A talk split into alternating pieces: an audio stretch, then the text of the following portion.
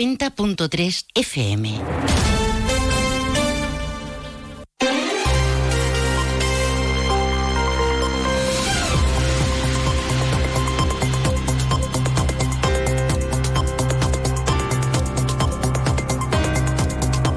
Muy buenas tardes. Diciembre dejó un descenso en el desempleo de nada menos que 436 personas en Jerez.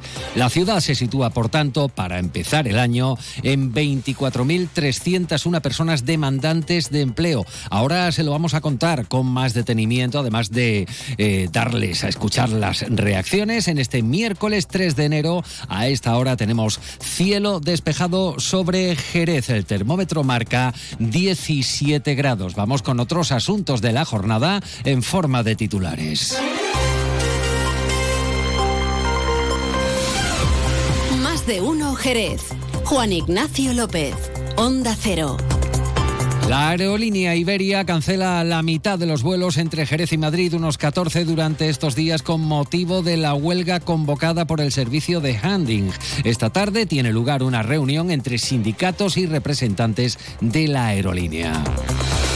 Ocho detenidos en una operación de la Policía Nacional para desarticular una organización dedicada a introducir importantes cantidades de droga en Jerez que luego suministraban a otros traficantes de menor escala. Se han intervenido cocaína, rebujo, hachís, éxtasis, marihuana y 21.400 euros en efectivo.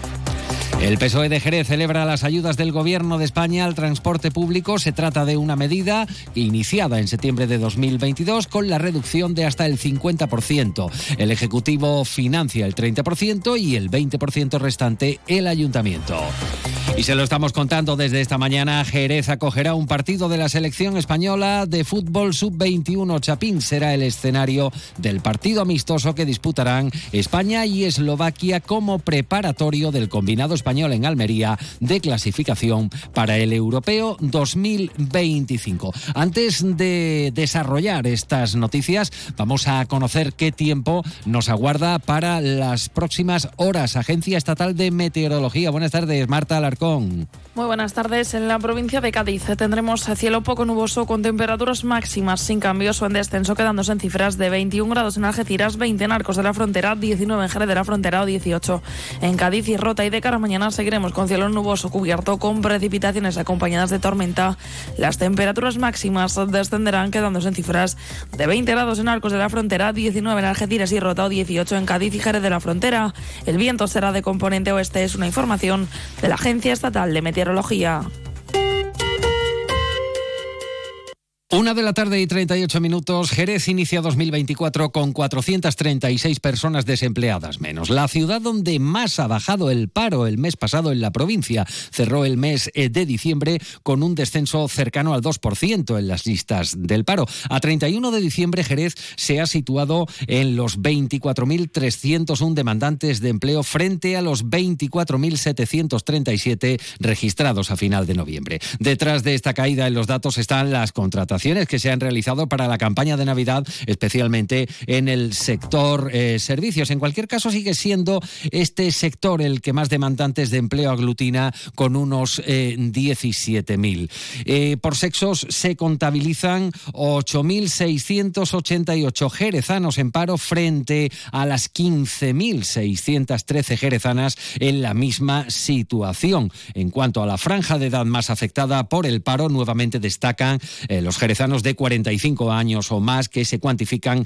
en más de 14.000 en las listas del Servicio Andaluz de Empleo. Y ya tenemos las reacciones. La primera que llega desde la Unión General de Trabajadores. Su eh, secretario general en Jerez es Pedro Alemán. Bueno, 436 parados menos, pues siempre es una, cifra positiva. No es la cantidad de, empleo que necesitamos Jerez se cree, porque todavía estamos encima de los 24.000 y estamos todavía una de las ciudades con más paro de España, pero sí es verdad que poco a poco se va consiguiendo algo. En la hostelería, la que tira siempre del carro, nosotros queríamos que se, creara otro empleo más estable, como sería el empleo industrial. Sería importante que se pudiesen de acuerdo todas las administraciones competentes en temas de empleo para que se puedan tomar medidas en Jerez y bajar esa cifra estructural. En líneas similares se expresan desde comisiones obreras en el ámbito local. Su secretario general, Joaquín del Valle, habla de cifras eh, que giran en torno en la mayoría de las ocasiones al sector servicios y a la hostelería. Desde la Unión Local de Comisiones Obreras siempre valoramos en positivo el que haya personas que encuentren empleo. En todo caso, choca con la euforia que desde el ayuntamiento se está planteando de que hay mucha gente que quiere invertir en Jerez. Nuestra dependencia del sector servicios nos hace el estar dependiendo solo y exclusivamente del sector turismo. Hace falta invertir en nuevos sistemas productivos que creen,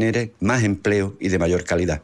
En el ámbito provincial, el desempleo también ha descendido durante el mes de diciembre. Lo ha hecho en 3.042 personas, lo que supone el 2,27% de bajada, resultando 131.221 demandantes de empleo en el conjunto de la provincia. El paro también ha bajado en otros eh, municipios. Eh, por su parte, desde el PSOE también ofrecen valoración de estos datos.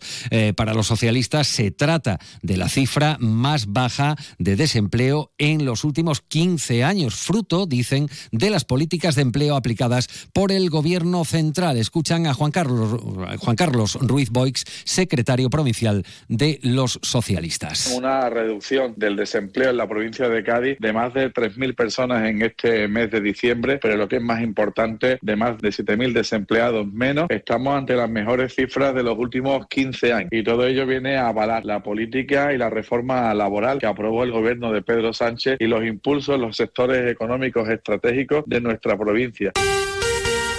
Una de la tarde y 41 minutos escucha más de uno Jerez Noticias en Onda Cero. Se lo estamos contando desde primera hora de la mañana. Iberia eh, cancela 444 vuelos entre el viernes 5 y el lunes 8 de enero debido a la huelga de los trabajadores del handling, o sea, la carga y descarga de mercancías, pasajeros y equipajes. En el caso de Jerez, la compañía ha cancelado 14 vuelos. En el rango general, los paros afectan a más de 45.600 viajeros que inicialmente iban a viajar en vuelos operados por Iberia, Iberia Express o Air Nostrum.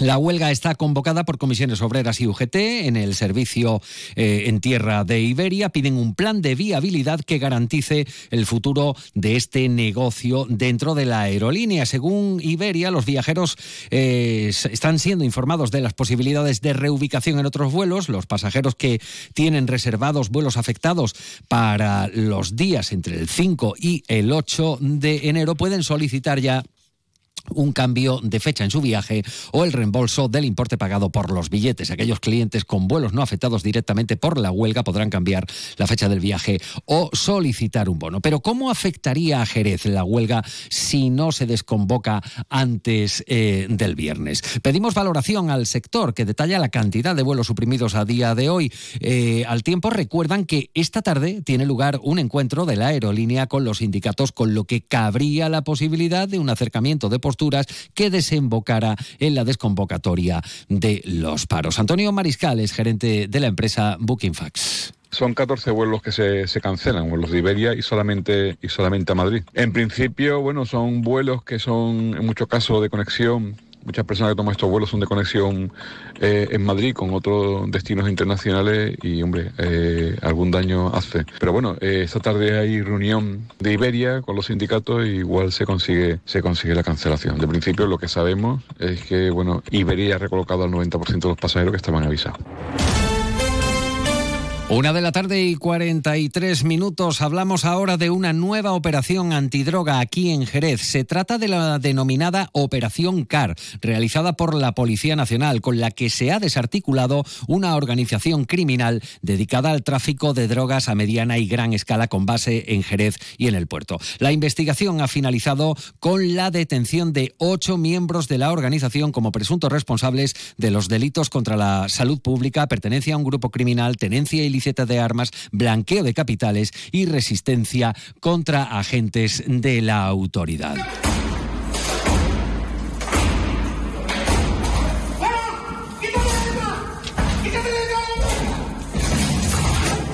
Es el momento de uno de los registros. En los seis registros de vivienda realizados en Jerez se han intervenido casi 650 gramos de cocaína, 24 papelinas de la misma sustancia, tres papelinas de rebujo, 350 gramos de hachís, 400 de pastillas MDMA, éxtasis y 34 gramos de marihuana. Todo estaba ya cortado y dispuesto para su introducción en el mercado negro. Además, se han intervenido más de 21.470 euros en efectivo, cuatro vehículos, eh, una veintena de cartuchos de escopeta, eh, seis placas de matrículas o unas llaves de vehículo y diferentes útiles para el corte y tratamiento de la droga. Andrés Bragado es portavoz de la Policía Nacional en la provincia de Cádiz. Así es, la Policía Nacional ha desarticulado una organización criminal dedicada al tráfico de drogas a mediana y gran escala con base en Jerez de la Frontera y el puerto de Santa María. La organización desarticulada era una de las más activas en la introducción de importantes cantidades de drogas en la ciudad de Jerez